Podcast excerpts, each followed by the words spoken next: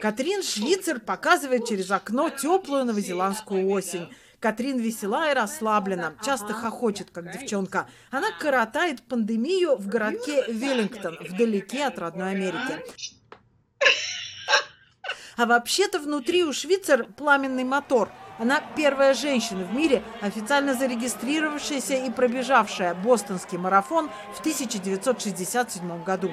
Он мне сказал, это невозможно, женщина не может пробежать марафон. Он – это ее тренер по бегу перед марафоном Арни Брикс. А я ему говорю, да послушай, мы здесь с тобой тренируемся в снегу, на холоде, мои предки вообще были первопроходцы. А он опять, нет, нет, женщины слишком слабые и хрупкие. И тогда я разозлилась на него. И в конце концов он сказал, если ты мне покажешь на практике, что можешь, я тебя первым отвезу на марафон. Он тогда не верил, что я смогу. Во время тренировок Швицер пробегала по 30, 40, 50 километров в день. В результате тренер признал, что она в прекрасной форме. В правилах регистрации на участие в марафоне запрета на участие женщин не было, и Катрин зарегистрировалась, указав свою фамилию и инициалы. По регистрации трудно было понять, мужчина она или женщина. Ей выдали стартовый номер. Это не тот самый оригинальный номер, это очень хорошая подделка. Но оригинал у меня тоже сохранился. На старте мужчины-марафонцы встретили ее приветливо. Некоторые выражали надежду, что их подруги тоже когда-нибудь пробегут марафон. За мной кто-то побежал, но я только в последнюю минуту услышала топот его ботинок. Я обернулась, и тут он меня схватил. Его лицо было очень близко, такое злое, я такого еще никогда не видела. «Убирайся из моего забега и отдай мне свой номер», он пытался содрать стартовый номер с моей груди. Я отпрыгнула в сторону, а он меня опять схватил за свитер и попытался сорвать у меня номер со спины, вот этот. Он оторвал уголок.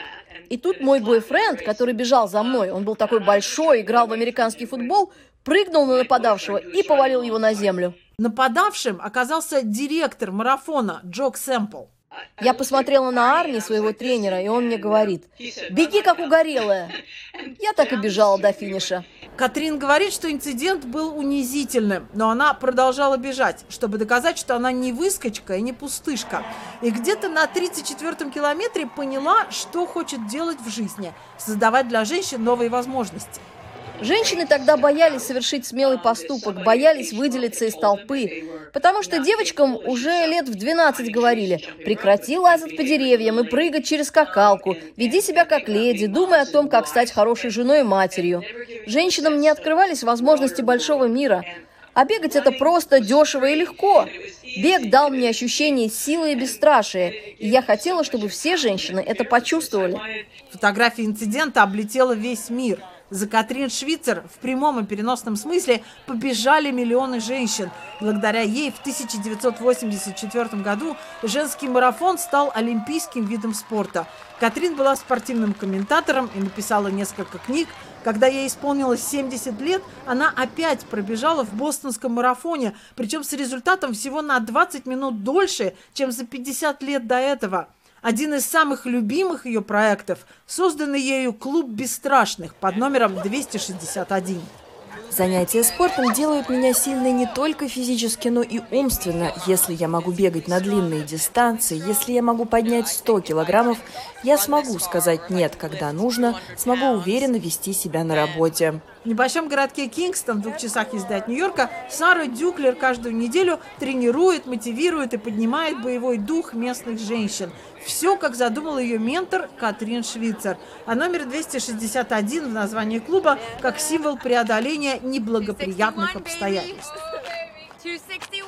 Клуб бесстрашных 261 собирается здесь, в этом парке, каждый вторник. Они не ставят перед собой никаких спортивных целей. Главное для них – это радость движения. Такие группы Швейцар организовала в Америке, в Индии, странах Африки, в Европе, в 12 странах на пяти континентах.